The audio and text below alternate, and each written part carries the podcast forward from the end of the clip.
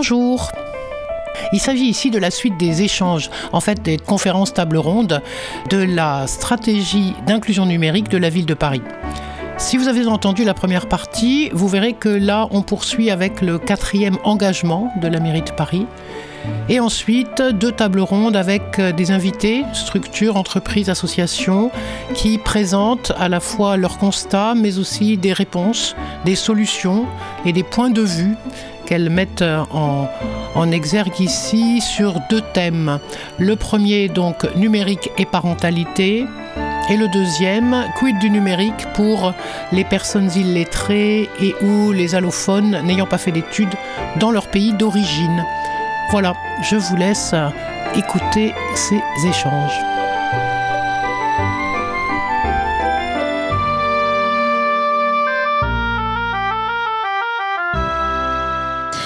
Merci. On va passer au dernier engagement, euh, celui de développer des services numériques de proximité. Donc là, un engagement qui fait écho à, la politique menée globalement sur le territoire parisien avec euh, la ville du quart d'heure. Euh, encore une fois, c'est bien d'avoir une offre, mais c'est encore mieux de pouvoir y accéder facilement grâce à une offre de proximité. Peut-être Madame Catelli, pour la Poste, ce, credo de la proximité, c'est presque un credo de la Poste déjà consubstantiellement. Donc peut-être sur cette euh, thématique-là, est-ce que vous pouvez nous en dire un peu plus? Je dirais presque enfin, l'ADN en fait de la Poste. Euh, aujourd'hui, la Poste en France, c'est 35 000 points de service, euh, dont 17 000 points de contact et 8 000 bureaux de poste. Euh, sur Paris, c'est 200 points de contact, 140 bureaux de poste et 60 commerçants qui rendent le service postal chaque jour à 60 000 clients et c'est 2500 collaborateurs pour nous, 30 000 sur la métropole. Donc évidemment, ce sont des sujets qui nous sont bien entendu très enfin, inhérents, enfin, quotidiens pour nous. à travers le service et puis ce souci effectivement d'accompagner les plus euh, les plus fragiles et les plus euh, démunis. Euh, juste en rappelant la raison d'être aussi du groupe La Poste, elle est depuis maintenant deux ans posée et elle s'inscrit comme suit au service de tous utile à chacun, la Poste, entreprise de proximité humaine et territoriale, développe les échanges et tisse les liens essentiels en contribuant au bien commun de la société tout entière, ce qui nous positionne vraiment en accompagnement des grandes fractures de la société avec quatre missions en complément de nos missions de service public que vous connaissez, le passage 6 jours sur 7 du facteur, la distribution de la presse, l'accessibilité bancaire et l'aménagement du territoire. Nous nous sommes dotés, depuis que nous sommes entreprise à mission aussi, un nouveau statut depuis janvier 2022, de quatre euh, axes stratégiques complémentaires qui nous positionnent d'autant plus sur ces sujets. Le premier, c'est le développement et la cohésion des territoires, euh, le fait de favoriser l'inclusion sociale, l'accélération de la transition écologique pour tous et le dernier sujet qui nous concerne plus, inscrit euh, donc la promotion donc du numérique et d'un numérique éthique, inclusif et euh, frugal. Aujourd'hui, on détecte 13 euh, millions de Français en grande difficulté. 7 millions n'ont pas accès ou n'ont jamais eu accès à Internet. C'était assez édifiant. J'ai pris connaissance de ces chiffres il y a peu. Et 7 millions de Français qui y ont accès, mais avec des difficultés, et notamment en termes d'équipement ou de formation. En 2021, sur ce sujet de l'inclusion numérique, euh, la Poste en France a accompagné près de 400 000 personnes avec euh, cinq niveaux d'intervention qui sont des, interventions et des niveaux qu'on connaît tous, hein, qui sont à la fois la détection, donc nous à travers nos bureaux de poste essentiellement, euh, l'accompagnement avec des dispositifs comme France Service, j'y reviendrai, la formation à travers d'ateliers que l'on mène avec des, des partenaires notamment locaux et territoriaux. Ensuite, la Poste a développé des équipements spécifiques que vous connaissez peut-être comme Ardoise, qui est une tablette euh, destinée aux seniors qui leur permet euh, de garder euh, ce lien sur un outil relativement simple d'utilisation. Et puis pour les jeunes, on a développé des tablettes dans les lycées qui s'appellent les tablettes school, qui permettent aussi de, faciliter leur accès à tous ces services. Et puis ensuite, la Poste, c'est aussi faciliter les usages. Donc on a développé, et on est assez positionner en tant que tiers de confiance. Donc, vous avez dû entendre parler de l'identité numérique ou alors du coffre-fort DigiPost. voilà, donc des services qui permettent effectivement à l'ensemble de nos clients et usagers d'accéder à des services via le numérique. plus particulièrement sur Paris, puis je vais aller assez vite parce que je crois qu'on peut-être déborde un peu, sans vouloir vous faire la liste. Néanmoins, on travaille avec le PIMS et là, je voudrais remercier tous nos partenaires PIMS de Paris qui euh, chaque euh, semaine intervient dans une vingtaine de bureaux de poste avec une vingtaine de médiateurs euh, par vacation de demi-journée qui vont justement nous aider à accompagner nos clients à l'utilisation des automates, des distributeurs, mais aussi à détecter les personnes en, fragilité. On a aussi un programme d'interprétariat qui complète ce dispositif de médiation au global, notamment sur les QPV. On a la joie d'avoir pu déployer avec la préfecture, mais aussi avec Madame la maire, les équipes de Léa. Euh, et je salue aussi tout le travail de, Chloé, de, Mike et de Solène qui nous accompagnent beaucoup. Donc euh, deux France Service qu'on a euh, installés dans deux bureaux de poste, l'un porte d'Aubervilliers et l'autre sur Saint-Blaise. des dispositifs qui nous ont permis sur Porte d'Aubervilliers de procéder à 2500 opérations en 2022 euh, et puis euh, sur Saint-Blaise 1500 donc on monte bien en charge et ça fonctionne plutôt très bien on en est ravis. Euh, et donc on est plutôt content aussi d'annoncer que cette année et c'est assez nouveau avec le soutien de la préfecture puis Alexis Broudichoui dans la salle aussi que Laurent Trépied qui nous aide les équipes de Léa. On va étudier deux nouveaux sites France Service à ouvrir en 2023 qui seront le bureau de Belleville sur le 11e et le bureau de Plaisance dans le 14e arrondissement. Je le dis parce que, en fait, vous êtes là et je vous en remercie parce que je sais que vous travaillez déjà beaucoup avec nous. Et c'est Samia qui pilote, euh, qui est devant euh, tous ces sujets à la direction du réseau euh, de Paris, qui les porte avec beaucoup de force et de conviction et je le remercie. Parce qu'on sait que ces dispositifs, ils fonctionnent quand vous êtes à nos côtés, proches de nous, dans les quartiers, au plus proche de ces, de ces points. Euh, parce que nous, on n'est pas des spécialistes hein, de, de l'accompagnement de ces personnes. Donc, on a vraiment besoin de vous et on sait que ça fonctionne quand il y a un réseau qui se crée euh, autour des équipes du bureau de poste qui travaillent en hyper proximité par exemple, sur Saint-Blaise, il faut qu'on travaille encore plus. On sait que Port d'Aubervilliers, c'est très bien installé et je vous en remercie euh, parce que je pense que certains, d'entre vous sont là. Sur Saint-Blaise aussi, mais on a besoin de, de travailler encore plus avec plus d'acteurs autour de Saint-Blaise dans le 20e. Donc, euh, si vous êtes euh, volontaire pour travailler avec nous, bien au contraire. Donc, vous pourrez m'écrire directement, enfin, ou, pas, ou via Mike. voilà, on a besoin de renforcer le tissu de proximité. Ensuite, on a ouvert une étape numérique. Euh, étape numérique, c'est un dispositif qui est porté euh, par la Caisse des dépôts et le groupe La Poste en France. Donc, c'est 100 étapes numériques en France. On a ouvert la première cet été, donc elle est en montée en charge. On travaille avec le groupe SOS notamment, que je remercie. Et euh, on a besoin de vous aussi pour faire vivre ce lieu. C'est en fait un lieu qui permet d'accueillir une dizaine de personnes en formation, qui est équipé donc de 10 postes de, de, de, de travail, enfin de 10 postes informatiques dédiés à la formation au numérique. Et donc, c'est un lieu qui est mis à disposition gracieusement des associations parisiennes dotées de conseillers numériques et qui ont besoin de salles pour procéder euh, à leur formation. Donc là encore, on recherche vraiment euh, des associations partenaires. Donc la condition, c'est d'être doté d'un conseiller numérique. Et si vous avez besoin donc de cette salle, elle est à Jussieu, dans le 5e arrondissement, et elle a encore beaucoup de disponibilité à vous offrir. Donc n'hésitez pas, on a besoin de vous. Euh, et là, pareil, via Mike ou via euh, Samia et moi, n'hésitez pas à nous dire si vous êtes intéressés. Ce sera avec plaisir qu'on mettra cette salle à votre disposition. le pass numérique, j'y reviendrai parce que c'est pas tout de suite, mais on est aussi associé au dispositif Ce sera le bureau de poste de Sambre-et-Meuse euh, qui euh, accueillera le dispositif euh, passe numérique dans le courant de l'année 2023.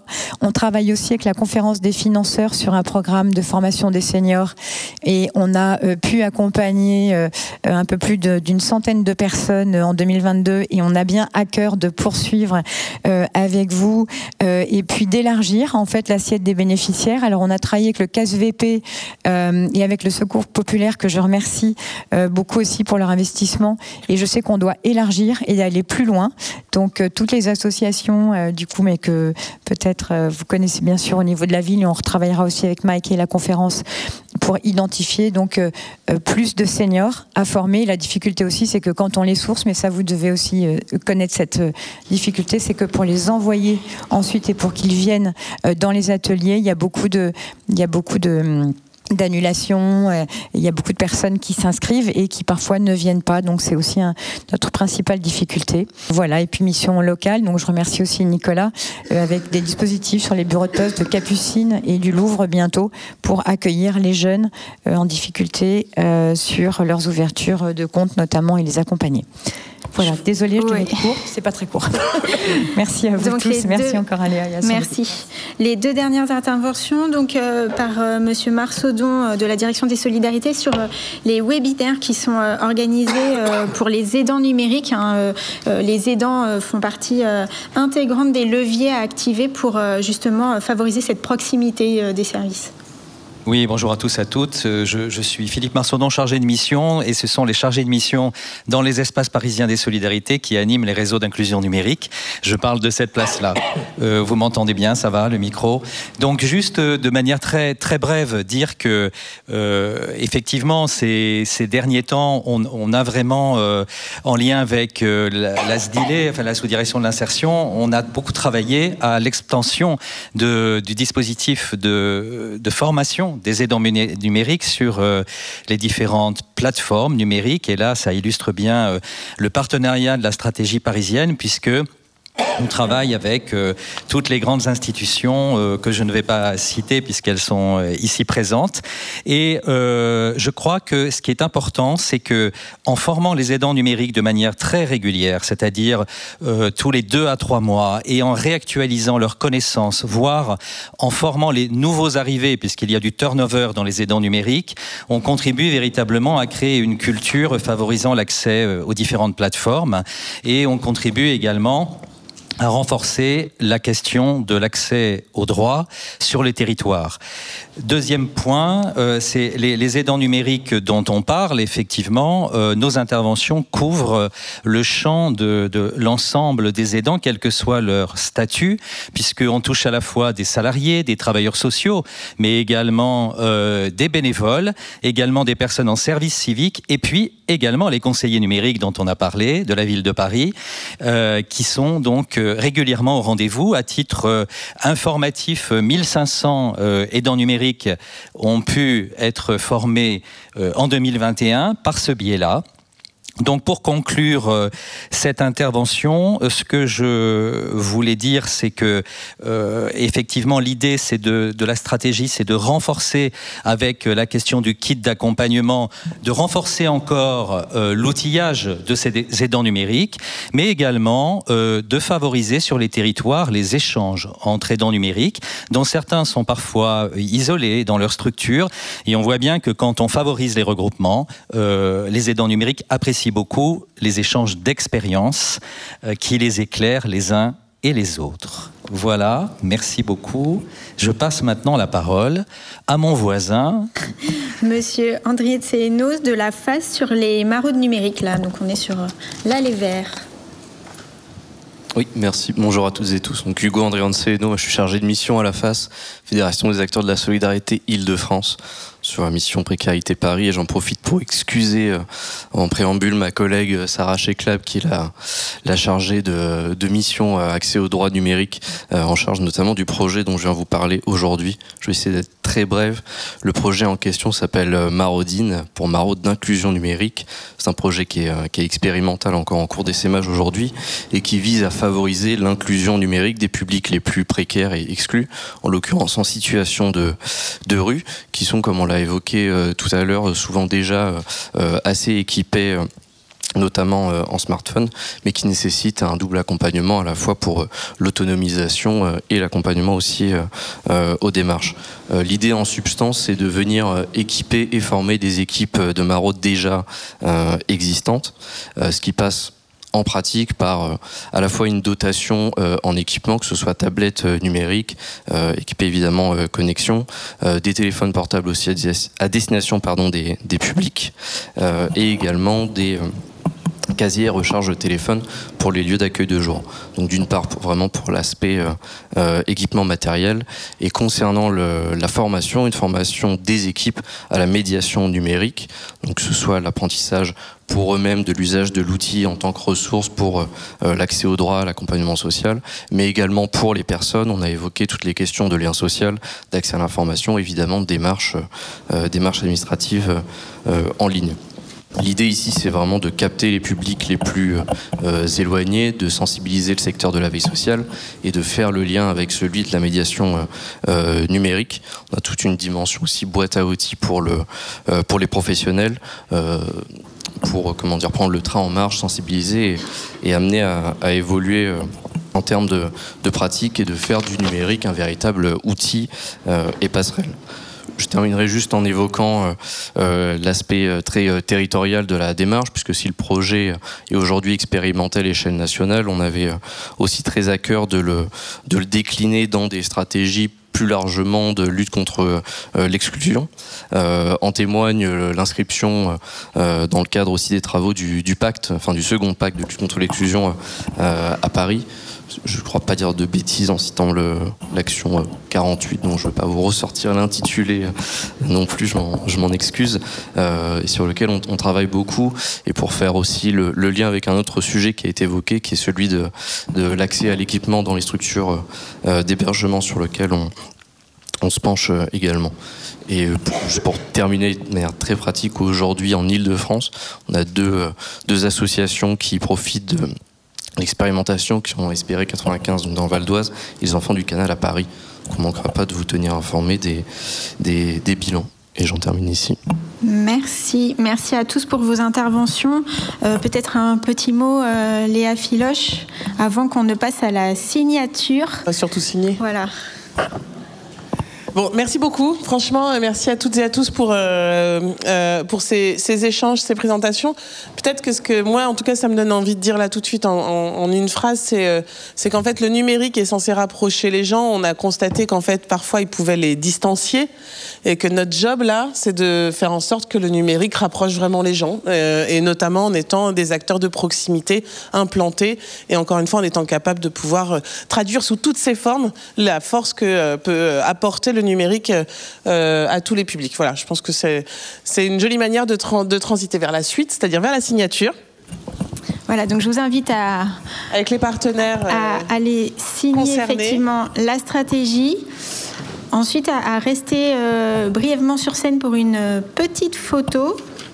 Et ensuite, euh, je vous inviterai à une pause euh, d'une dizaine de minutes avant d'enchaîner avec la table ronde numéro 2, où on aura euh, des échanges sur l'e-parentalité, donc un des, un des engagements nouveaux de, de cette stratégie. Merci.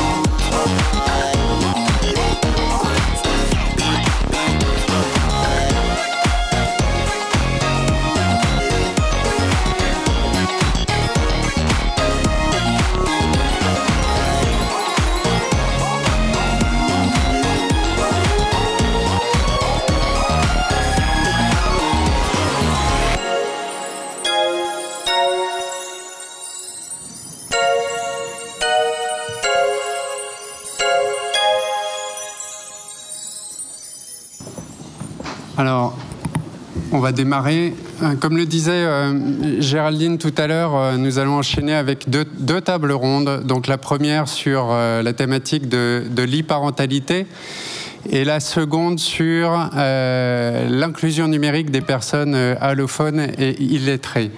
Et donc tout de suite, je passe la parole à Elisa Merlot, qui est chef de la mission famille de la direction des familles et de la petite enfance, qui animera le premier débat.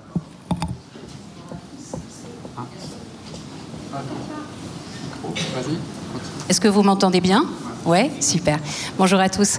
Euh, donc, euh, je, vous présente euh, mes, partenaires de table ronde aujourd'hui sur l'e-parentalité, que vous devez certainement déjà, déjà connaître. Donc, Samuel Comblès, directeur des opérations chez e-enfance. Elisabeth Saël, directrice des partenariats de la communication chez Citea. Et Thomas Romer, voilà, directeur fondateur d'Open. Voilà. Euh, on l'a évoqué, euh, on l'a évoqué brièvement euh, tout à l'heure. En avril 2022, la Pure a rendu public les conclusions d'une étude qu'ils ont, qu'ils ont menée en, en, 2021 sur les attentes des familles parisiennes. À peu près 3000 parents ont été questionnés durant cette, euh, cette enquête. Et parmi les sujets de préoccupation, on l'a dit euh, à plusieurs reprises, ceux des écrans, des réseaux sociaux euh, sont apparus comme étant centraux. Et en particulier auprès des parents des, enfants de plus de, de 6 ans. En effet, on a pu constater qu'il y a de nouveaux usages des écrans avec l'arrivée de, ces nouvelles technologies et que ça fait émerger de nouveaux comportements que parfois les parents peuvent avoir du mal à réguler. Euh, de plus, la, récente euh, étude de l'Open et de l'UNAF a souligné l'accélération euh, de la, de la croissance du temps d'écran dans les, dans les familles, d'une part, mais d'autre part également, cette étude a mis, a mis en avant le fait que les parents, et ça on l'a dit aussi ce, matin, mesurent de plus en plus les opportunités et les risques offerts par l'utilisation d'Internet, du numérique, des écrans, etc. Donc ces deux études elle témoigne vraiment profondément de la nécessité d'accompagner euh, les familles sur ce volet de l'e-parentalité. Donc maintenant, on va, on va essayer de partager avec vous brièvement sur une, une quinzaine de, de minutes euh, ce que recouvre cette, cette, notion, cette appellation d'éducation euh, au numérique. On va essayer de, vous faire connaître ou euh, de vous faire mieux connaître euh, certaines ressources, certains outils, de vous donner envie d'aller rencontrer, d'aller un peu plus loin avec les, les partenaires qui sont à mes côtés ce matin. Et puis voilà, pour que vous puissiez aussi apporter des réponses aux familles, des réponses adaptées aux familles sur, sur l'ensemble du, du territoire parisien.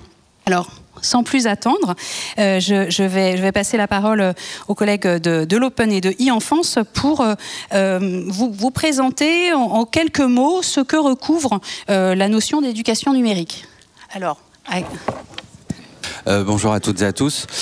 bah, Puisqu'on n'a pas beaucoup de temps, on va essayer d'être concis. je pense que dans le mot éducation numérique, le plus important des deux, ça reste évidemment le premier, le mot éducation qu'aujourd'hui, comme cela a été souligné, euh, les difficultés, les, inquiétudes, les angoisses même euh, des familles sur ces questions sont très prégnantes. Euh, on le voit à travers un certain nombre d'études. Euh, nous qui sommes acteurs de terrain, on le constate aussi euh, en permanence. ce sont des, des, des, outils, des sujets qui viennent percuter de plein fouet, on va dire, les enjeux éducatifs qui peuvent se jouer dans les familles et qui sont évidemment très différents en fonction de l'âge des enfants, de la composition des familles, mais aussi des biais socio-économiques. Ça a été évoqué un peu ce matin.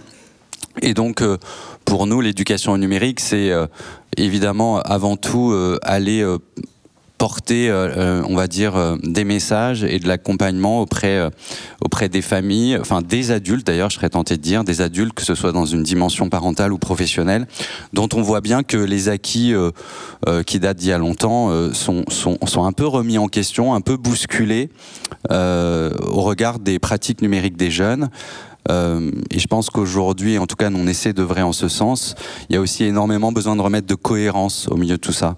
Euh, les familles sont un peu perdues au regard de tous les messages incohérents qui sont euh, véhiculés sur les pratiques numériques des jeunes véhiculés par euh, des institutions, euh, véhiculés, euh, si on prend ne serait-ce que la problématique de la surexposition des jeunes enfants aux écrans, on a de cesse d'avoir des, des messages qui sont très stigmatisants pour les familles, qui ne leur apportent pas de solution euh, et qui les enferment dans des postures dont elles, dont elles ne se voient pas sortir toutes seules.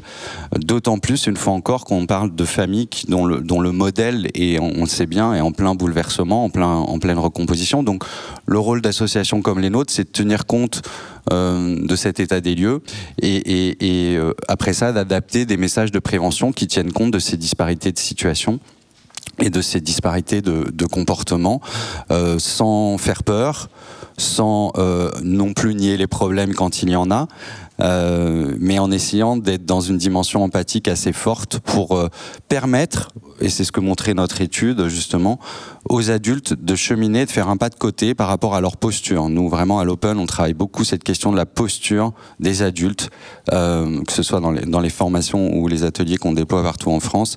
Cette question de, posture éducative qui est essentielle et dont on voit bien qu'elle est complètement remise en question aujourd'hui à l'aune des pratiques numériques des jeunes. Merci beaucoup. Peut-être pour quelques compléments, s'il vous plaît. Bonjour à tous. Euh, bah, je vais, euh, compléter, enfin aller dans le sens évidemment de, ce que Thomas Romer nous dit. Euh, L'association e-enfance, nous on, commence l'éducation numérique à partir de 6 ans, dès le CP. Euh, pour tout vous dire, on a de plus en plus de, de demandes d'intervention en maternelle, même en crèche, euh, pour vous dire un peu le, moment de préoccupation euh, des parents pour ces questions est de plus en plus précoce et c'est normal. Hein. c'est vrai qu'on a, pas mal d'alertes à la fois du monde soignant, des professionnels de l'éducation, etc., qui nous disent que les enfants connectés très tôt euh, ont euh, des retards de langage, des problèmes de développement, etc. Donc il faut euh, s'y atteler, comprendre un peu le phénomène et puis, je dirais, accompagner les parents. C'est vrai que je suis d'accord sur le, les messages très contradictoires qu'on peut envoyer aux parents. Hein. Il faut à la fois pas trop les connecter, puis en même temps, pendant le Covid, il fallait les laisser connecter pour continuer à, aller à l'école et avoir du lien social. Il faut pas trop les connecter, mais en même temps, à l'école, on les connecte beaucoup et on les équipe. Enfin, c'est difficile. C'est difficile d'être parent et c'est, je crois, aussi difficile d'être parent dans, la sphère numérique. Euh, nous, à, l'association, donc on, sensibilise à peu près 150 000 personnes chaque année sur ces questions, sur l'ensemble du territoire, euh, jusqu'à donc du CP à la terminale, et puis on sensibilise aussi les étudiants, les parents, les professionnels. Euh, je dirais que si on devait retenir un message fort de ce que l'on de ce que l'on fait, c'est qu'on dédramatise en fait cette question du numérique, euh, parce que souvent, je me rends compte que les parents se disqualifient. Ils ont l'impression de ne pas pouvoir accompagner leurs enfants sous prétexte que eux-mêmes, quand ils étaient jeunes, ils n'avaient pas accès à ces outils numériques. Ce dont on se rend compte aussi, c'est qu'il n'y a pas de dialogue. Souvent, euh, c'est un peu le, monde numérique des enfants et le monde physique des, adultes, et que les parents sont, parfois un peu frileux d'aller euh, regarder ce qui se passe dans les téléphones euh, portables des enfants, avec l'idée que peut-être ils iraient, je dirais, outrepasser leurs leur droits, si, on peut le dire ainsi, ou en tout cas qu'il y aurait une intrusion en fait dans la vie privée de l'enfant. je pense que l'idée c'est pas pas de s'introduire ou de s'immiscer dans quelque chose de trop intime, c'est au contraire bah, de, nouer un dialogue pour que l'enfant puisse expliquer à, aux parents ce qu'il fait sur son, sur son écran, comment il, euh, il, il, il, collabore avec, euh, avec des amis, par exemple, sur les jeux vidéo, comment il accepte un nouvel ami sur un réseau social, et puis que, que le parent puisse, euh, bah, euh, je sais pas, donner son avis, peut-être, euh, accompagner, dire ce qui, ce, qui, ce qui le choque parfois, ou au contraire ce qu'il trouve positif, parce qu'il y a aussi évidemment, et heureusement, beaucoup de, beaucoup de positifs dans tout ça, euh, et en tout cas que l'enfant puisse considérer que son parent est un interlocuteur en cas de problème. donc et il y en a, hein, que ce soit le cyberharcèlement, l'exposition à la pornographie, euh, les fake news, euh, la pédophilie en ligne, la prostitution des enfants. Enfin, on, on manque pas de sujets. Euh, et je pense que de, renouer ce lien en dédramatisant, en montrant ce que font les enfants sur les écrans, ça c'est une grosse partie de nos interventions quand on, s'adresse à des parents, c'est qu'on explique ce que, font leurs enfants sur les écrans, on explique ce que c'est que Snapchat, Instagram, etc. Et, du coup, ça, rassure beaucoup parce qu'on se rend compte aussi que parfois les, parents augmentent considérablement les, les, leur inquiétude, les risques potentiels. Euh, et l'idée, c'est de peut-être mettre le curseur au bon endroit. Il y a, tout, tout, ne va pas bien, tout n'est pas euh, safe évidemment sur les réseaux, mais il ne faut pas non plus s'inquiéter euh, à outrance et de pouvoir euh, montrer que parfois il y a certains sujets sur lesquels euh, il y, a, besoin d'un petit peu plus de vigilance et au contraire que dans d'autres endroits, bah, on peut laisser faire les enfants parce que il faut quand même le dire aussi, les enfants acquièrent de plus en plus de maturité numérique. Ils ne font pas tous n'importe quoi, loin de là. au contraire, quand on parle un petit peu avec eux, on se rend compte qu'ils qu sont conscients des risques, etc. Mais euh, voilà, il y a parfois des pièges qui sont euh, savamment tissés par, euh, des escrocs ou par des, harceleurs, et il faut les, accompagner. C'est là la place de l'adulte. Merci beaucoup pour, euh, pour ces, ces, éléments. Justement, vous avez parlé à parler, à parler des, des grands enjeux, des problématiques actuelles. Est-ce que vous voyez d'autres éléments à, à, partager, à porter à la connaissance euh, des personnes ici présentes sur ces grandes problématiques et grands enjeux? Aujourd'hui, je, je, pense que l'un des pièges dans lequel il faut éviter de tomber, mais pour ça, il faut euh, être sensible à, à ce que vivent aujourd'hui les familles.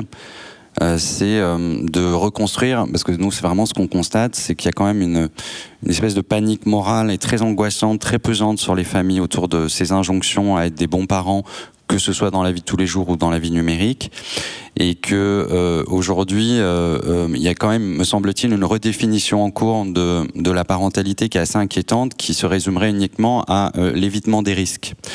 Et l'évitement des risques ne peut pas être le pilier de l'éducation. C'est l'une des composantes évidentes, ça fait partie de la fonction parentale et éducative. Pour autant, éviter les risques, euh, ce n'est pas euh, permettre aussi, notamment à des étapes importantes du développement des enfants et notamment de l'adolescence, qui, on le sait même, intrinsèquement un processus d'autonomisation. Et, euh, et, si on est en permanence dans l'évitement des risques, on ne permet pas cette autonomisation. Et cette autonomisation, aujourd'hui, elle s'acquiert en partie par les espaces numériques. Il se joue énormément de choses très positives pour les adolescents sur les réseaux sociaux. Et on a souvent tendance, me semble-t-il, à ne parler que des risques, que des dangers. Et ça contribue à renforcer les angoisses parentales sans euh, pour autant bah, tout simplement les, les, aider et les aider. Je ne suis pas en train de dire qu'il faut les nier. Je dis juste qu'aujourd'hui, les parents appellent aussi d'autres choses. Parce que la difficulté qu'on constate toutes et tous aussi, c'est que c'est très difficile de mobiliser les familles, quel que soit le sujet.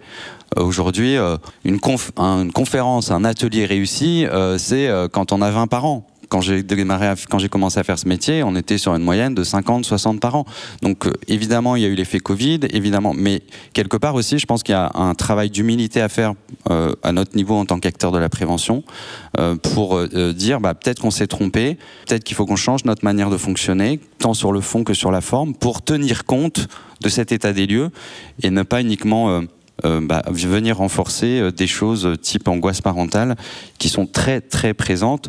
Je terminerai juste par un exemple. Quand on a fait cette étude avec l'Ipsos, qu'on a demandé quels sont, selon vous, les risques dans les espaces numériques pour vos enfants, les parents ont répondu dépendance, cyberharcèlement, mauvaise rencontre. Quand on a posé la même question aux enfants, ils nous ont répondu maux de tête, passivité, difficulté à s'endormir. Alors ça peut prêter à sourire, mais c'est pas si drôle que ça, parce que quelque part, qu'est-ce que ça démontre? Ça démontre que sur il y a les impressions des, adultes, il y a le vécu des enfants, et on voit bien que le dialogue euh, n'est pas facile, se passe pas toujours de manière aisée, et euh, on pense, nous, à notre niveau, et on constate avec les, une fois encore les dialogues qu'on entame avec les familles, que euh, bah, y a vraiment besoin de renforcer la fonction éducative et peut-être que dans le mot parentalité numérique, parce que j'aime pas du tout le, le mot e-parentalité, pardonnez-moi, surtout l'année où, Internet Explorer a été euh, supprimé définitivement, je trouve ça très bizarre comme terme. Euh, je préfère parler de parentalité numérique. Le mot parentalité numérique, le mot le plus important, évidemment, des deux, c'est euh, parentalité. Et aujourd'hui, les familles ont besoin de soutien à la parentalité. Le numérique c'est une des composantes qui vient complexifier euh, cette relation. Euh, pour autant, les solutions existent et nous, on estime qu'on a bien fait notre boulot quand, au sortir de ces réunions qu'on mène avec les familles, elles repartent avec le sourire. Elles n'ont pas envie d'aller chez le roi Merlin s'acheter une corde pour se pendre en disant que de toute façon tout est perdu. Et on a aussi, on les a renforcés, réassurés dans leur fonction éducative. Voilà, c'est ça l'enjeu aujourd'hui. Et il me semble qu'on doit aussi faire preuve, nous autres acteurs de la prévention, un peu d'humilité et d'échec de ce qui a été fait euh, jusqu'alors. Merci pour ce, témoignage. Assez naturellement, je, vais passer euh, la parole à Elisabeth Sahel pour l'association Citea, pour que, voilà, Elisabeth, en quelques mots, vous puissiez euh, bah, expliquer ce que Citea mène comme type d'action de manière un peu générale, et puis ce qui a fait que votre association a commencé à travailler sur ce sujet, en fait. Qu'est-ce que vous avez pu observer sur le terrain qui a fait que vous vous êtes positionné? Voilà. Merci, bonjour à tous. CITEA, donc c'est un groupement associatif qui œuvre dans le champ de la protection de l'enfance et de la prévention. Donc ça veut dire que on a une grande partie de nos usagers qui viennent sous la contrainte, contrainte judiciaire, euh, juge aux affaires familiales, euh, juge ou juge des enfants, et euh, des actions de prévention. Et en fait, ça a été aussi le vivier, en tout cas, des constats euh, donc euh, des constats ont été donc euh, observés sur des familles donc sous mesure judiciaire où effectivement si le numérique n'était pas la cause du problème, elle en était en tout cas le lieu. Donc je parle de prostitution, je parle de cyberharcèlement, je parle de cas assez graves.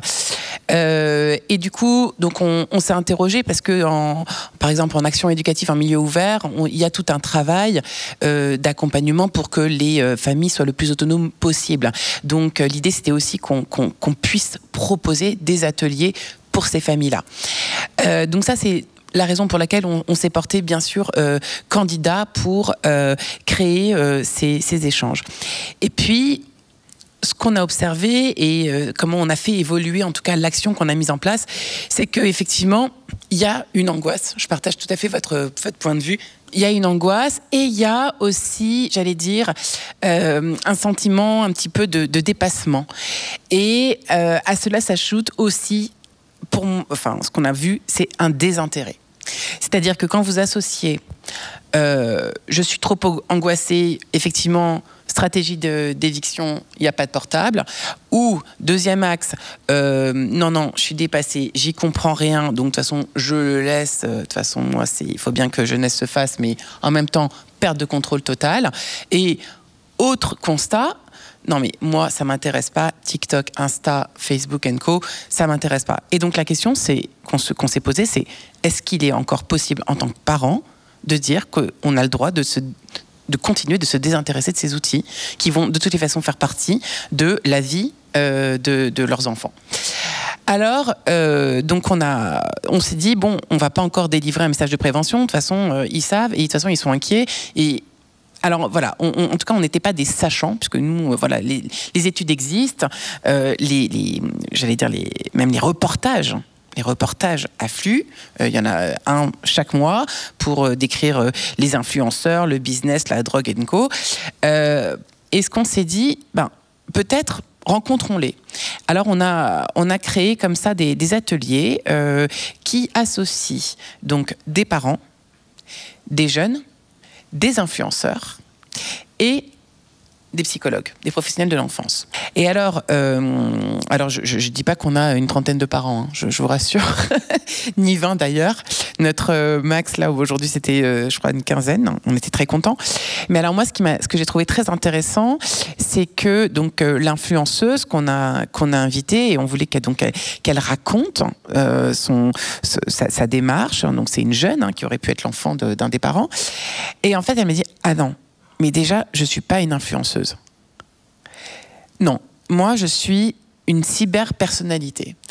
Et j'ai trouvé ça très intéressant parce qu'en fait, euh, elle nous a expliqué qu'en fait, Instagram, c'était le lieu pour elle euh, d'une proposition de contenu. Voilà. Alors, c'était du contenu sur des sujets. Euh, quand même assez euh, euh, intellectuel, quoi. Et donc l'idée, c'est voilà, on, essaie un petit peu d'élargir et de sortir un petit peu des, euh, des représentations. Et pour ça, ce qu'on s'est dit, ben il faut créer une une sorte d'expérience collective pour croiser les regards et essayer de voir comment finalement on peut par l'expérience, ouvrir un petit peu le, j'allais dire les, ouvrir les, possibilités d'échange et euh, les représentations. Merci beaucoup euh, pour euh, ces, précisions sur euh, ces ateliers que, vous mettez en place là, donc euh, assez, récemment. N'hésitez pas, hein, les uns et les autres aussi, à, vous rapprocher bah, des, collègues ici présents, voilà, à l'issue des, débats, voilà, pour en savoir plus. Peut-être côté e-enfance sur vos, vos, outils encore ou ce que vous pouvez mettre en place en quelques mots, s'il vous plaît? Alors, à l'association e-enfance, donc vous avez compris, on fait des actions de prévention du primaire jusqu'à la terminale, comme je l'ai dit tout à l'heure, dans les endroits qui font appel à nos services, donc majoritairement nos écoles, mais ça peut être aussi des centres de loisirs, euh, euh, des centres sportifs, etc. Donc il suffit de se rapprocher de l'association pour, euh, pour faire cette demande. Et puis l'autre gros champ d'action que nous avons, c'est aussi d'offrir un outil aux parents, le numéro de téléphone 3018, qui est le numéro officiel du gouvernement en charge d'aider les victimes de violences numériques et également les parents. On a rajouté et les parents pour dire que le numéro de téléphone, donc 3018, n'est pas fait que pour accueillir des victimes, il est aussi là pour conseiller les parents et pour les accompagner justement dans cette parentalité numérique. On a des psychologues, des juristes, des spécialistes des réseaux sociaux, des jeunes qui connaissent très bien les usages numériques des jeunes et qui peuvent aider les parents à, comprendre comment fonctionne un logiciel de contrôle parental, comment l'installer, qu'est-ce que c'est que TikTok, comment on fait les paramétrages de, de, son compte en privé, etc. Enfin, des choses assez basiques évidemment pour nous, mais qui pour des parents sont, sont loin de l'être. Et donc, on est ouvert du lundi au vendredi de 9h à 20h et le samedi de 9h à 18h et on peut renseigner n'importe quel parent sur n'importe quel sujet. Et on est aussi tiers de confiance auprès de euh, tous les réseaux sociaux que vous pouvez connaître, ce qui nous permet, quand on fait un signalement, notamment en cas de, cyberharcèlement, d'escroquerie, de piratage, de pouvoir euh, intervenir rapidement, de faire intervenir rapidement le réseau social en question et de faire supprimer les contenus en quelques minutes ou en quelques heures selon les réseaux pour pouvoir euh, bah, faire en sorte que la victime ne soit plus une victime. Merci beaucoup. Peut-être pour terminer sur vos ressources aussi côté Open Merci. Euh, eh bien, nous, euh, comme vous l'avez compris, euh, on, s'adresse essentiellement aux adultes, parents comme professionnels. Donc, on, propose un certain nombre de ressources. On est un observatoire, donc notre métier consiste aussi à observer et produire pas mal d'études. il y en a déjà un certain nombre qui sont en ligne, des études quanti, des études quali. On a la chance d'être entouré d'un comité d'experts qui, nous permet de mener à bien ces, recherches, d'essayer aussi d'identifier quels peuvent être les sujets qui risquent d'émerger. On a été plutôt lanceur d'alerte sur tout ce qui était le thème justement des enfants influenceurs, en travaillant avec le législateur et en, en essayant de faire bouger les lignes à ce niveau-là. Et donc sur le site internet, euh, vous retrouvez un certain nombre de ressources diverses et variées, euh, des articles de fond, des interviews d'experts. On essaie d'apporter une pluralité de ressources euh, aujourd'hui parce qu'on se rend bien compte que chacun aussi a plutôt une appétence différente. Il y a des personnes qui sont plutôt réceptives aux vidéos, d'autres aux fameux PDF qu'on télécharge, ou encore on développe notamment un un podcast que je co-anime avec, euh, avec un groupe de psychologues qui s'appelle Les Petites Causeries du Numérique et euh, que vous pouvez retrouver sur notre site internet, mais aussi sur toutes les plateformes de streaming, Deezer, Spotify, etc., sur lequel, on, en fin de compte, on essaie euh, justement, à travers un éclairage différent, de, permettre aux adultes de cheminer sur leur posture et de peut-être regarder les pratiques numériques des jeunes différemment tout en euh, essayant de se poser les bonnes questions pour, en effet, je rejoins tout à fait ce qui a été dit, euh, que les adultes s'intéressent un peu plus parce que déployer un cadre éducatif quand on ne sait pas ce que fait son enfant ou qu'on ne marque aucun intérêt à ce qu'il fait avec ses outils, évidemment c'est compliqué, ça génère beaucoup de tensions dans les familles,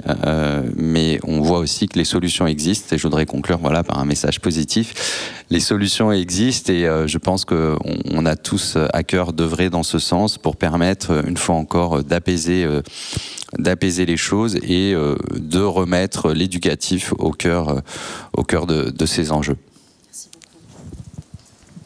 Merci beaucoup. On va en rester là, je crois. Passer la, la parole au groupe suivant. Merci, merci beaucoup Elisa, merci aux intervenants. Sí. Mira quién llegó. Songo 21. ¿De dónde vengo? ¿A dónde voy? ¿Y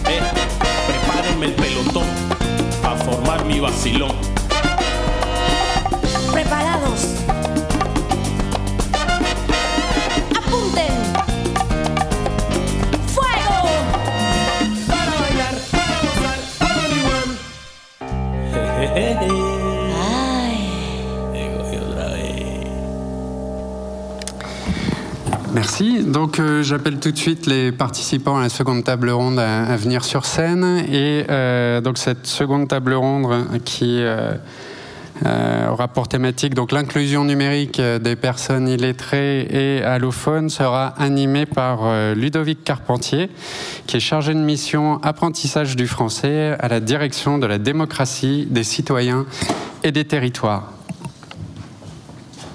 Bonjour. Est-ce qu'il est allumé? Oui, il est allumé.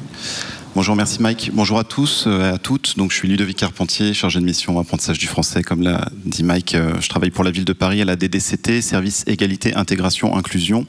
Et je suis ravi aujourd'hui de présenter cette table ronde qu'on a intitulée euh, Regard croisé sur l'inclusion numérique des personnes ne maîtrisant pas le français pour les allophones et les illettrés.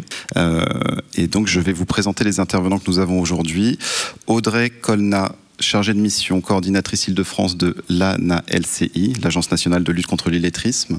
Euh, Nour Alaskani, chef de projet cofondateur de réfugiés.info à la DIER, délégation interministérielle à l'accueil et à l'intégration des réfugiés. Théa Drogrez, qui est ici. Euh, Je n'ai pas eu le temps de rencontrer tous les intervenants avant cette table ronde. Euh, coordinatrice des projets numériques à Watisat. Anna Catan, scénariste de l'application J'apprends euh, de la Scope Langue Plurielle. Et enfin, Lamia Halal, directrice de département formation et insertion socio-professionnelle à SPRM. Voilà, donc merci à, toutes, à tous d'avoir accepté l'invitation. Euh, pour commencer les échanges, peut-être euh, vous proposer qu'on structure les échanges en deux temps. Je sais qu'on n'a pas beaucoup le temps. Dans un premier temps, peut-être parler des enjeux et des constats que vous avez vus chacun de, de votre place et au sein de vos structures. Et puis peut-être nous expliquer ensuite les solutions, les choses que vous mettez en place, enfin pour répondre à, ces enjeux avec les exemples concrets. Que peut-être une première série de questions que j'adresse à tout le monde. Alors, on l'a dit, la dématérialisation des services publics, euh, ça s'est accéléré ces dernières années. On est aujourd'hui dans une société du tout numérique. Tout ça s'est accéléré avec euh, la période de, de crise sanitaire qu'on a connue. C'est un sujet pour les personnes qui ne maîtrisent pas la langue. Euh, et selon vous, en quoi justement la non-maîtrise de la langue, euh, ça a, démultiplié cet impact? Est-ce que vous avez repéré des, éléments? Donc peut-être partager avec nous les enjeux et les constats que vous pouvez faire sur ce sujet. Euh, et puis peut-être en, préambule, alors je m'adresse euh, à, Audrey, peut-être distinguer la notion d'allophone et illettré, puisque on l'a spécifié ici, peut-être pour le public nous donner un petit éclairage. Merci. Oui, oui, merci. Alors euh, effectivement, c'est important euh, qu'on pose bien les définitions euh, dès le départ, afin que voilà qu'on sache à qui on s'adresse.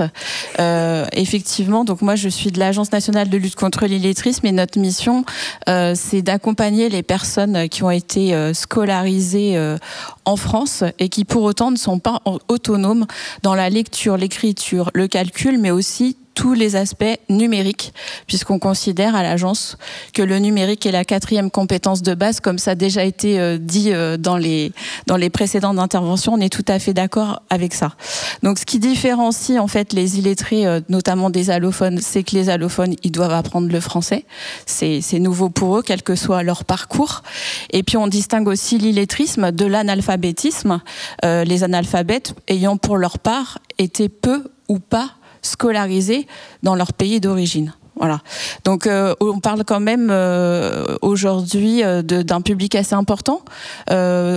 En ce qui concerne l'illettrisme, on est quand même à 300 000 personnes en, en Ile-de-France, Euh, 7% de la population française, 5% de la population francilienne.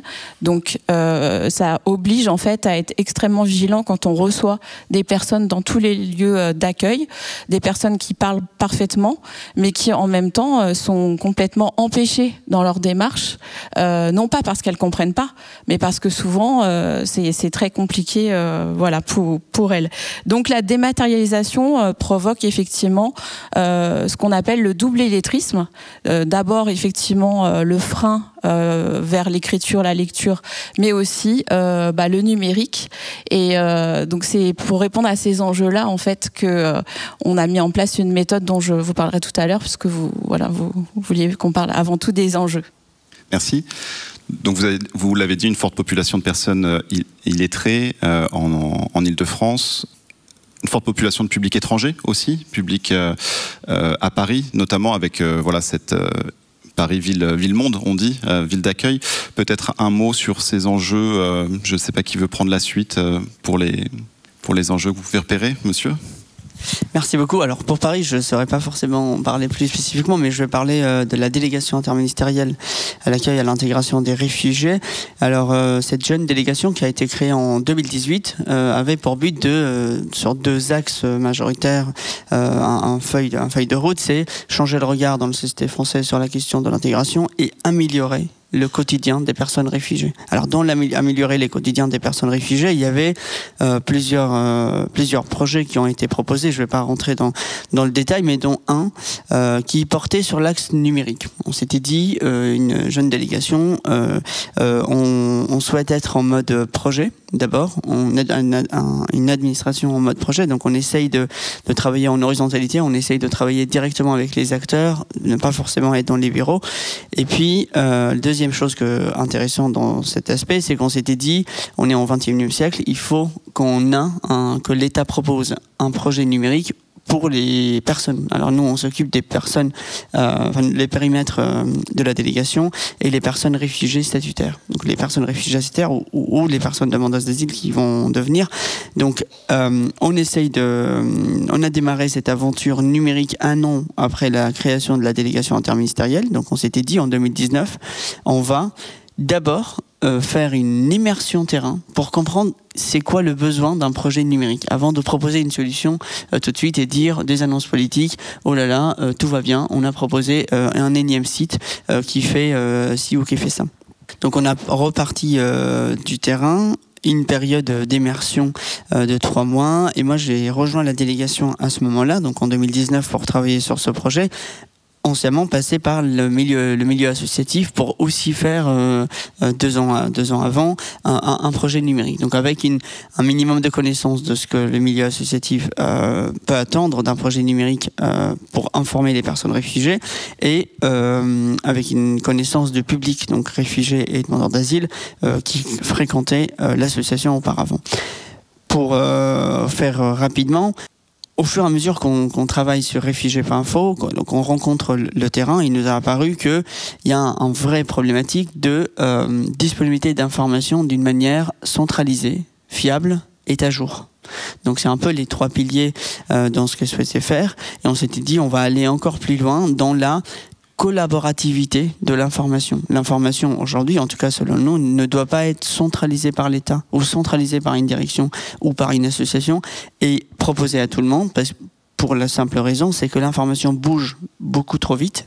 Euh, les, procédures administratives, les disponibilités des, associations bougent beaucoup trop vite. Donc, on a proposé, on essaye de proposer en tout cas quelque chose de, un projet collaboratif qui donne la main à chaque association de mettre à jour son information et traduite, accessible. On reviendra euh, rapidement là-dessus. Donc ça, c'est sur l'axe numérique de la délégation, mais en fait, le Covid est arrivé en, 2000, euh, en 2020, en mars 2020, et on s'est aperçu doublement de ce que vous, alors double illettrisme, mais nous c'était le double difficulté d'accès à l'information et manque de droits et des personnes qui trouvaient aucun interlocuteur euh, pour répondre à, à leurs actions. Donc la délégation a lancé ce qu'on appelait le SLFN, la stratégie de lutte contre la fracture numérique, et donc qui était un, un appel à projet qui a permis à 11 lauréats de déployer des projets sur euh, neuf axes euh, donc qui améliorent concrètement les, les, les, les choses qui sont l'accessibilité, la formation, les matériels, euh, etc., etc.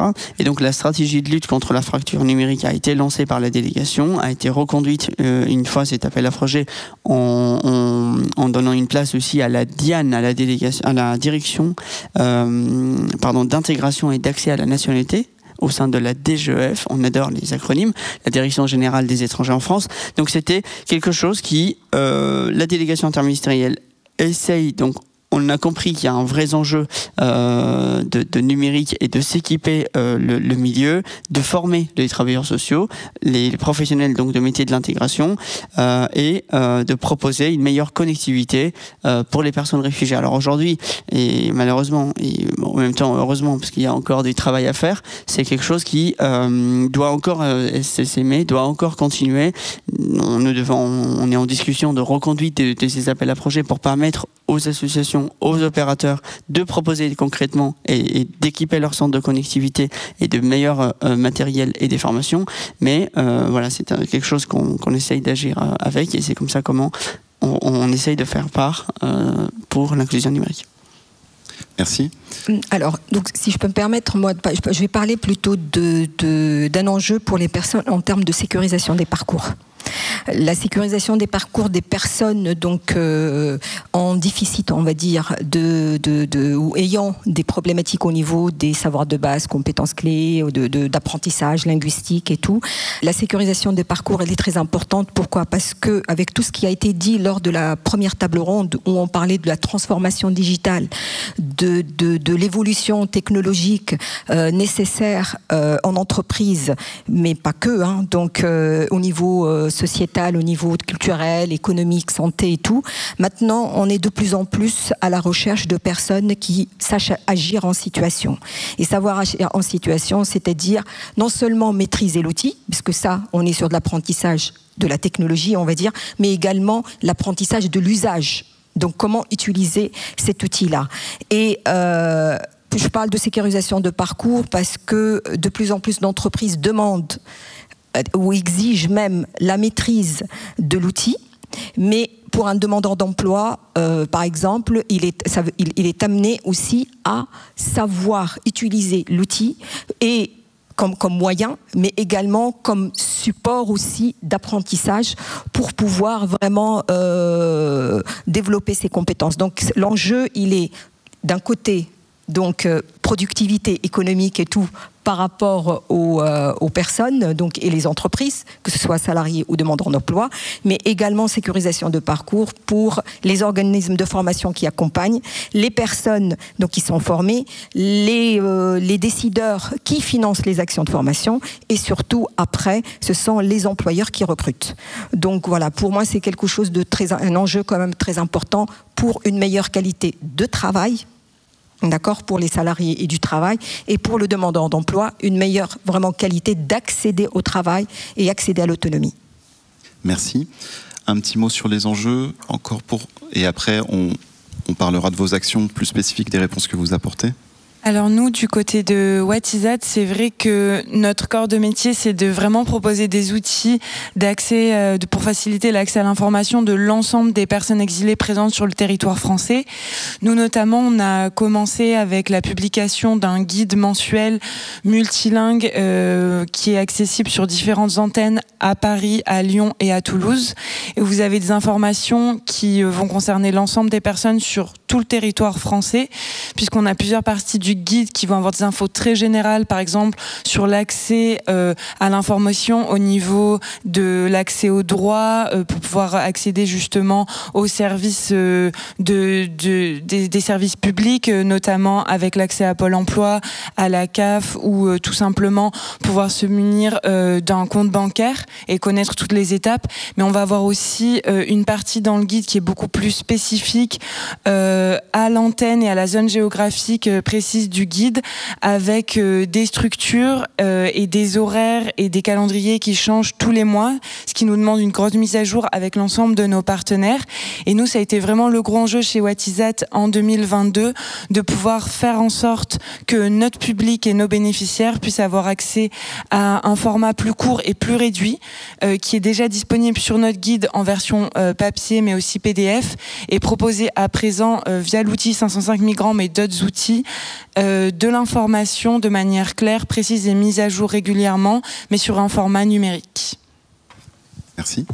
Bah, En fait, avec Lorraine Dumoulin, qui est responsable pédagogique de langue plurielle, on a préparé cette euh, très courte intervention.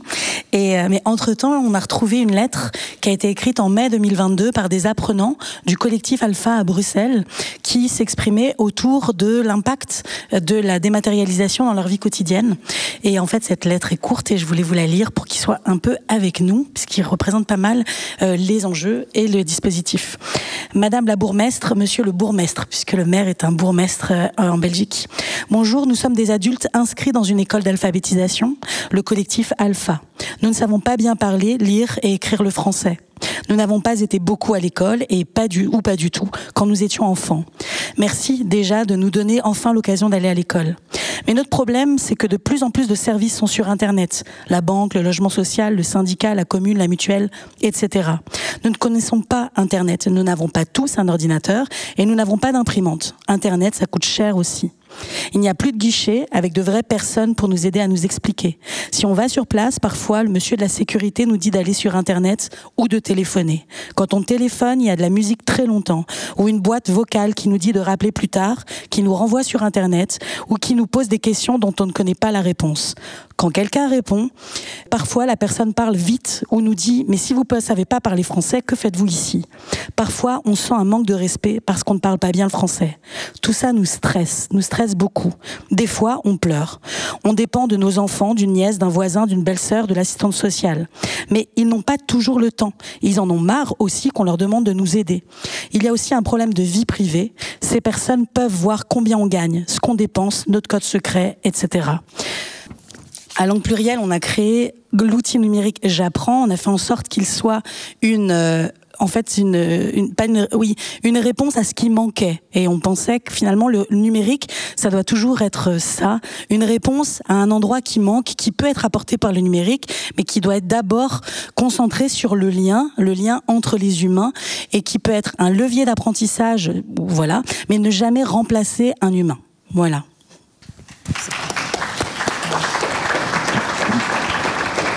Merci, c'était très éclairant.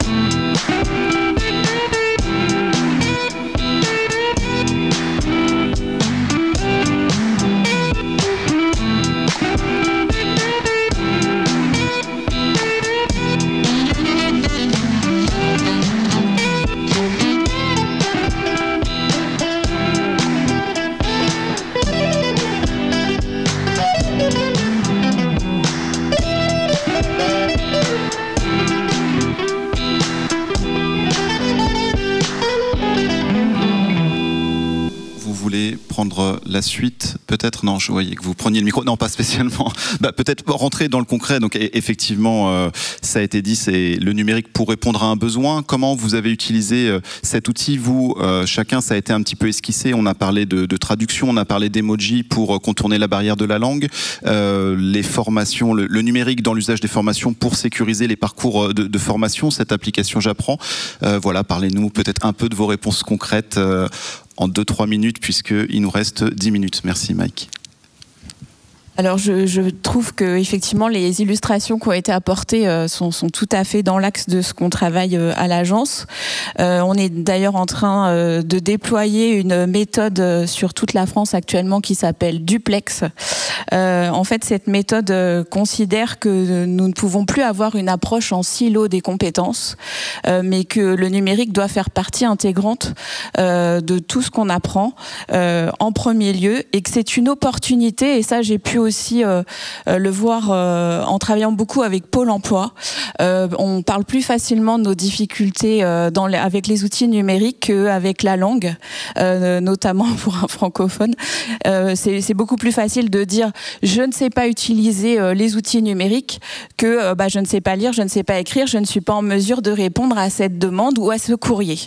Donc finalement, ça peut être aussi une opportunité pour mobiliser les personnes éloignées de l'écrit. Et au-delà de ça, euh, dans les apprentissages, aujourd'hui, euh, on peut se servir de tous les outils numériques pour euh, bah, aussi encourager les personnes qui viennent dans les organismes de formation. On va pas leur dire dans un premier temps, bah, vous allez d'abord apprendre à lire, à écrire, et après on vous mettra seulement sur un ordinateur ou sur une tablette. Bah ça, on perd la personne et on peut la perdre durablement, puisqu'en fait elle est venue pour qu'on lui apporte une réponse concrète sur les outils numériques. Donc c'est extrêmement important. Et euh, cette démarche duplex euh, qui a été mise au point par l'Agence nationale de lutte contre l'illettrisme a donné lieu à la formation euh, d'un vivier de formateurs de formateurs depuis déjà maintenant un mois, un mois et demi. Et on a la capacité de venir former dans tous les organismes de formation qui le souhaitent, voilà, les personnes à la méthode euh, Donc euh, c'est une méthode qui suppose un accompagnement humain spécifique. On en revient à l'humain, c'est très important. Des compétences intégrées indissociables du numérique, des contextes stimulants et des contenus et des services simplifiés et accessibles, comme ce que vous faites. euh, voilà. Euh, donc euh, c'est très très intéressant. Donc des exemples opérationnels. On travaille actuellement avec la CEPAM des Bouches-du-Rhône. On a mis en place des ateliers en fait pour les personnes éloignées du soin et qui s'appuient sur la démarche duplex où on va pas seulement leur apprendre à utiliser euh, l'outil, euh, enfin la plateforme Amélie, mais on va aussi leur donner euh, des éléments pour durablement construire bah, leur vie quotidienne et professionnelle. Et on a également un programme, alors en, rebond avec la table ronde précédente, avec l'ANCOM qui nous a donné une subvention qui est plus la remobilisation des jeunes femmes en situation d'illettrisme en utilisant le levier euh, du numérique, euh, donc dans l'idée de renforcement des, compétences euh, parentales. Et bah, on aurait, comme j'en ai parlé. récemment avec la mairie de Paris, encore des subventions à distribuer pour les associations de terrain ou les centres sociaux qui souhaiteraient travailler sur cet axe-là. Voilà, donc je pense que j'en ai fini. Alors un- un dernier point important puisque en fait ce matin la ministre euh, de la formation euh, professionnelle euh, est passée euh, sur notre stand du, salon des maires à la porte de Versailles pour découvrir un outil euh, également qui est porté par l'agence qui s'appelle Eva, euh, qui est une euh, un outil euh, d'évaluation avec euh, des serious games qui permet de mettre en valeur les compétences acquises euh, des personnes, euh, pas des manques, mais des compétences réellement hein, euh, pour les mettre en valeur et ensuite mieux les accompagner. Donc euh, voilà, si vous êtes intéressé, j'ai amené avec moi un, un certain nombre de documentations. Voilà, merci. Merci. Oui, vous prenez la parole. Et puis peut-être nous dire un, un petit mot aussi sur comment vos outils ont été conçus, pensés? Enfin, est-ce qu'à un moment, les apprenants euh, ont été euh, associés à la démarche? Merci. D'abord, merci Anne pour euh, cette euh, jolie, jolie lettre. Et moi, je pense que ça m'a fait rappeler qu'une phrase de défenseur de droit, une fois que j'étais dans une euh, conférence, ils ont dit il faut faire gaffe avec le numérique quand on est, quand on est éteint et qu'on dématérialise, parce que on remet la charge mentale de traitement, c'est justement cette manque de trouver quelqu'un auquel je peux parler.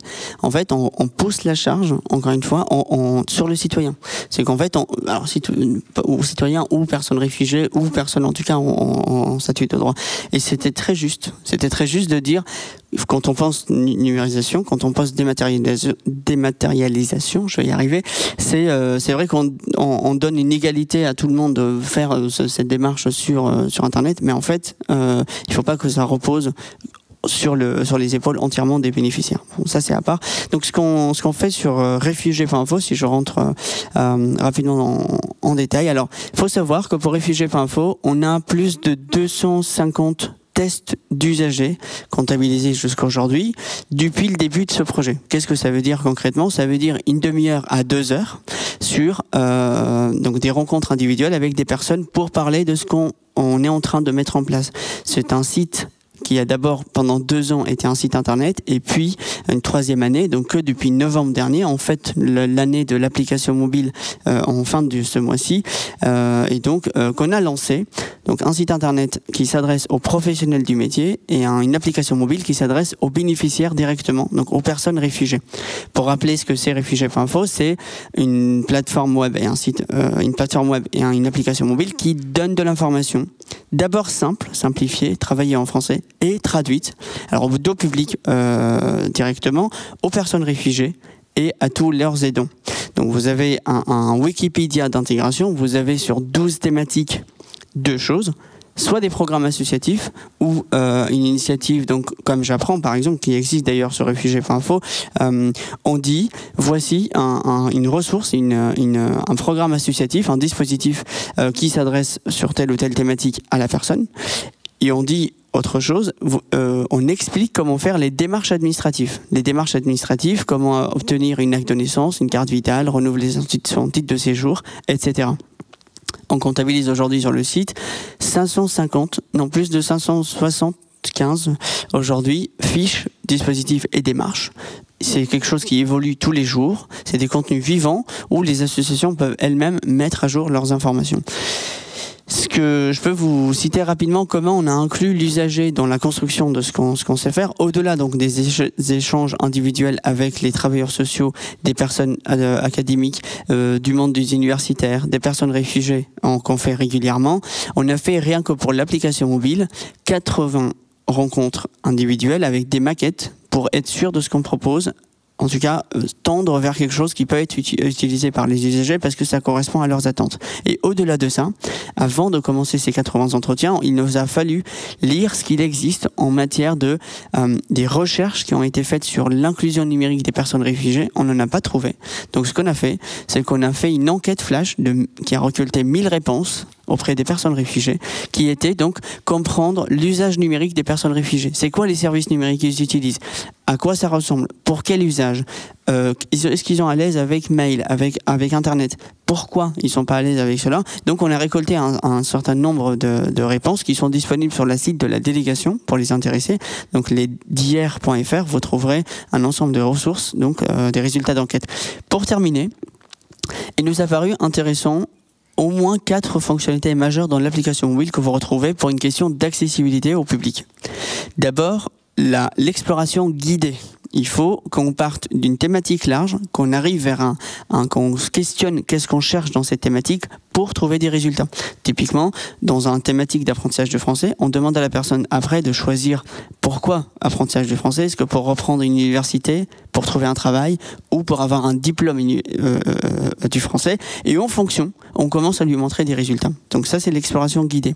Numéro 2, c'est la traduction. La traduction chez Réfugiés.info, elle se passe d'une manière humaine. humaine. On a dans sept langues aujourd'hui, donc l'anglais, l'arabe, le pashto, le dari, le tigrinien, le russe et l'ukrainien, des contenus donc traduits par des humains.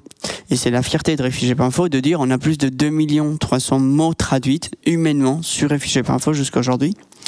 Troisième aspect, c'est la recherche par mots-clés comme à la Google, parce que en fait, mine de rien, les gens utilisent Google. Et donc, on, a fait une recherche euh, sémantique avec des fautes d'orthographe et dans les langues d'origine. C'est-à-dire qu'en fait, on peut écrire euh, en français comme phonétiquement on entend le mot, ça peut marcher. On peut aussi l'écrire dans notre langue natale, ça peut aussi marcher.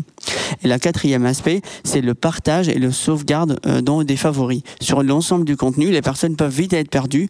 Et donc, l'idée, c'est qu'on a constitué un espace euh, favori pour que les pour que les travailleurs sociaux qui utilisent avec les personnes l'application ou les camarades puissent mettre pour leurs euh, collègues, enfin aux amis, des fiches à revoir plus tard pour que on la morcelle facilement et qu'on le retrouve facilement sur l'application mobile. Donc je vous invite à trouver, à, télécharger Réfugié.info, à parler euh, autour de vous. Et c'est comme ça comment on essaye d'avoir un- une application mobile qui, qui et un site internet qui, euh, au mieux, puisse servir l'usager euh, sur cette question d'intégration. Merci, merci beaucoup. On, enchaîne rapidement puisque je leur tourne. Si vous pouvez, voilà, je ne sais pas qui veut prendre la parole de façon très courte parce qu'on a, on est en train de déborder. Euh, Merci. Je prends juste une deux minutes pour vous euh, représenter rapidement suite à la vidéo 505 migrants. On a d'autres outils. N'hésitez pas à aller voir notre site whatisat.org pour voir euh, tous les autres contenus qu'on vous propose, plus sous format vidéo et audio notamment. Pour l'outil 505 migrants, la grosse plus-value, c'est que l'ensemble des adresses qui sont référencées sur cet outil sont des adresses qui sont mises à jour comme notre guide. Donc vraiment, on est en contact direct avec l'ensemble de, de nos partenaires de manière mensuelle et euh, tous les mois, on vérifie que tous les horaires qui sont proposés sur l'application, enfin sur l'outil 505 migrants, soient bien mis à jour. C'est pour ça que c'est vraiment un outil qui est vraiment plébiscité par nos bénéficiaires et surtout euh, spécifiquement pour les personnes en situation de rue. Comme vous l'avez compris à l'aide de la vidéo, l'outil 505 migrants euh, vraiment va casser la barrière de la langue en utilisant le langage universel des emojis. Ça a été euh, réfléchi et mis en place avec l'agence de publicité et de communication TBWA. Et en interne, il y a eu des personnes qui sont allées le tester en maraude, notamment avec euh, les maraudes qui sont déjà présentes sur l'ensemble du territoire parisien, euh, avec France Terre d'Asile et Watisat qui fait également des maraudes d'accès à l'information. L'avantage de cet outil, c'est qu'il est assez facile à prendre en main et nous, nos équipes, l'objectif, c'est qu'on puisse compléter sa prise en main de manière autonome au besoin à l'aide de permanences qu'on fait dans différentes structures qui accueillent du public, mais aussi dans le cas de nos maraudes où on prend le temps de montrer aux personnes comment enregistrer le numéro de téléphone qui permet de contacter l'outil euh, 505 migrants, le chatbot. Et à partir du moment où vous avez juste rentré le numéro de téléphone sur WhatsApp ou tout simplement scanner le QR code qu'on met sur l'ensemble des affiches, il vous suffit après de- d'entamer la conversation et la personne, même si elle n'a pas compris que c'était que sous format d'emoji qu'on pouvait demander euh, où est-ce qu'elle pouvait une structure en fonction de son besoin, le chatbot va tout de suite renvoyer des emojis qui sont disponibles en fonction des services. Et ça va faire euh, que la personne, on l'a- testé euh, en, en physique et dans le cadre des maraudes, elles ont tendance à comprendre au bout d'un moment qu'il faut utiliser les emojis. Et si c'est pas le cas, on a toujours des équipes qui se déplacent régulièrement pour euh, redonner les bases. Et là, on est en train de réfléchir à, à des vidéos traduites, tutos, pour rentrer plus dans le détail pour que les personnes comprennent qu'il y a vraiment euh, un robot derrière et que c'est un complément euh, de nos outils d'information déjà existants. Merci. Rapidement, j'apprends, c'est fait avec les apprenants, là où ils étaient. En fait, ils étaient sur leur smartphone pendant les cours d'alphabétisation. On trouvait ça hyper intéressant. On s'est assis, on a regardé ce qu'ils faisaient, on a posé des questions. Ils nous ont dit qu'ils étaient sur WhatsApp, qu'il y avait plein de choses. Ils nous ont dit ce qui n'existait pas. Et on a essayé de faire ce qui n'existait pas avec un langage euh, qu'ils utilisaient déjà.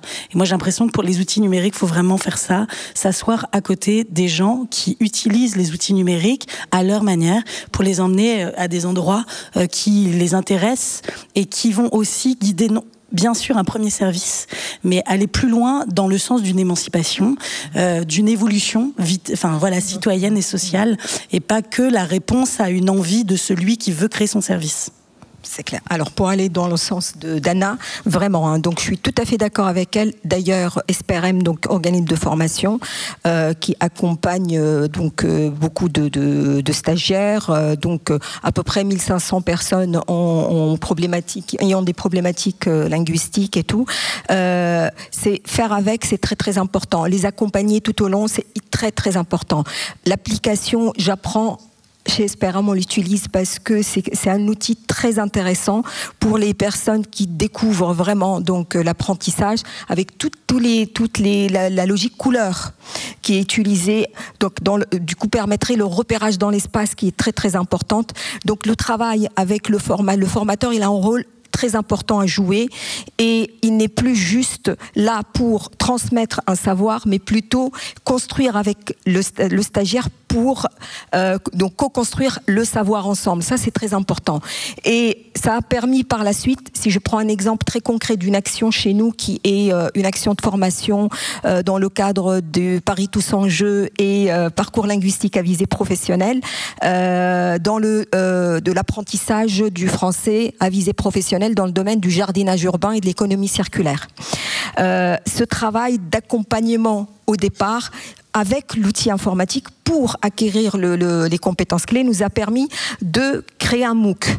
C'est pas SPRM seul qui a créé un MOOC, ce sont les stagiaires et l'équipe d'Esperem plus tous les tuteurs donc de, de, de, stage qui ont permis la mise en place de ce MOOC là. Donc tous les stagiaires ont participé à, euh, à la prise de vidéo parce que ça aussi c'est un exercice, à euh, interviewer donc les professionnels sur leur métier. Ce que c'est que ben, quand on parle de jardinage urbain, est-ce que c'est un ouvrier euh, euh, paysagiste, est-ce que c'est un jardinier, où est-ce qu'on travaille et tout? À expliquer l'utilisation des outils, à expliquer par exemple le sol, etc. Toutes ces vidéos ont été faites par les stagiaires, sachant que c'est un public, euh, ce sont des stagiaires euh, bénéficiaires du RSA, d'autres donc euh, très éloignés de l'emploi et qui sont si on parle en termes de niveau, de premier niveau vraiment au niveau des savoirs de base. Ça a permis par la suite de travailler sur tout ce qui est exercice d'application au niveau du français lui-même. Donc, et de l'intégrer dans ce MOOC-là.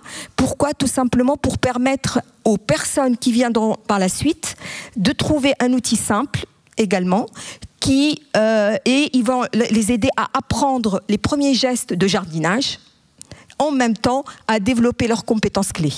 Et c'est un outil qui est ouvert à tous, c'est un outil qui permet vraiment euh, à chacun de développer ses compétences au niveau du jardinage, mais également au niveau des savoirs de base.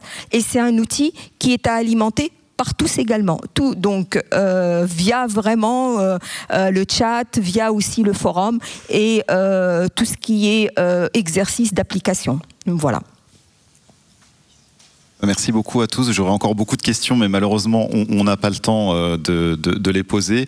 Euh, merci, bravo pour vos, toutes vos initiatives. Et puis, euh, je pense que ça illustre bien quand même la richesse des actions. On a un petit panel d'acteurs qui travaillent sur ces sujets.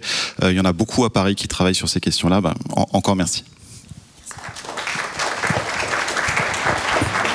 Merci beaucoup. Merci Ludovic, merci aux intervenants. Et donc je passe tout de suite la parole à, à Léa Filoche merci, merci pour un mot de conclusion. Bonne fin de journée. Non, je ne vais pas conclure, hein, ça ne se fait pas trop là. Euh, D'abord parce que c'est un sujet qui commence. Euh, on a signé, donc euh, maintenant, euh, c'est pas tout de signer un papier, mais on a intérêt à passer la deuxième. Quand même, euh, quelques tout petits mots. Euh, D'abord, les, deux, les, deux tables rondes qu'on vient d'avoir, honnêtement, sont des sujets qui sont cruciaux pour, pour nous, alors pour la ville de Paris, mais je ne doute pas pour chacune et chacun, le fait de pouvoir s'adresser à des publics un peu spécifiques, que ce soit les familles, que ce soit les parents ou les jeunes, ou que ce soit les personnes un peu plus exclues, soit les personnes euh, euh, exilées, soit les personnes euh, ayant eu des difficultés d'apprentissage du français. Dans tous les cas, c'est ce que je disais un peu tout à l'heure, c'est-à-dire que l'idée du numérique, c'est de, rapprocher les gens en fait et de, de, leur permettre de pouvoir rompre quelques, barrières, de faciliter les démarches.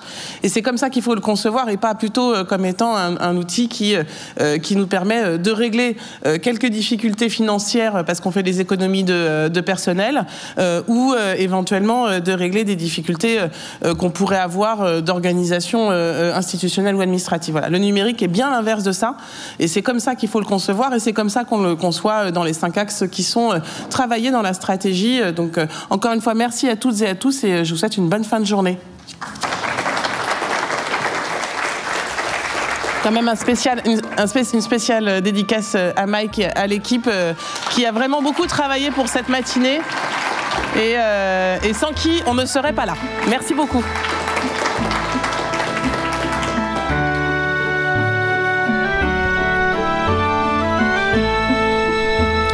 La fin de ces tables rondes, articulées par plusieurs actrices de la ville de Paris, dont Mike Rackelbaum, et leurs invités, s'agissant donc de ce qui est appelé couramment maintenant l'inclusion numérique.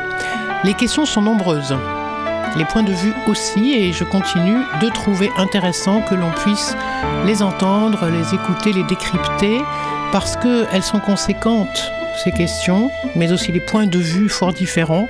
Elles sont conséquentes sur la société qui se construit, la société telle qu'elle est proposée, nous est proposée, etc. Et sans doute est-ce bien le, lieu, la raison d'être d'une rubrique comme La place aux gens sur la radio Cause Commune 93.1. Merci, à très bientôt.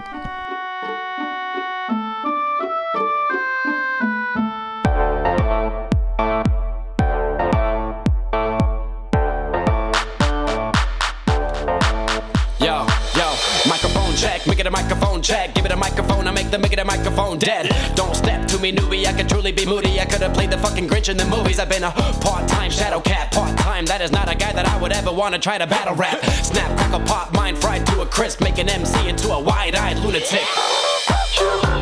Yo,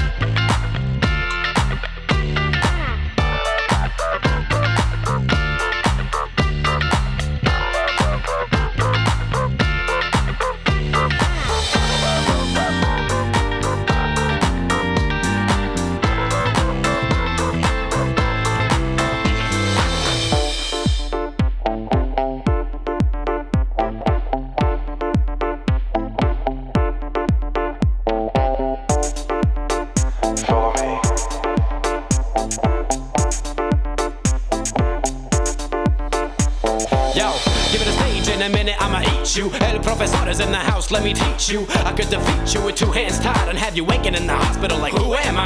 And who are you? Who are they? What is this? You wouldn't believe how someone react to this shit. The mind slips, slip, slip and speaking in tongues. Sly ink, GVA, that's how we get it done. Uh, that's how we get it done. Uh, that's how we get it done. Uh, that's how we get it done. Sly ink, GVA, that's how we get it done. Uh.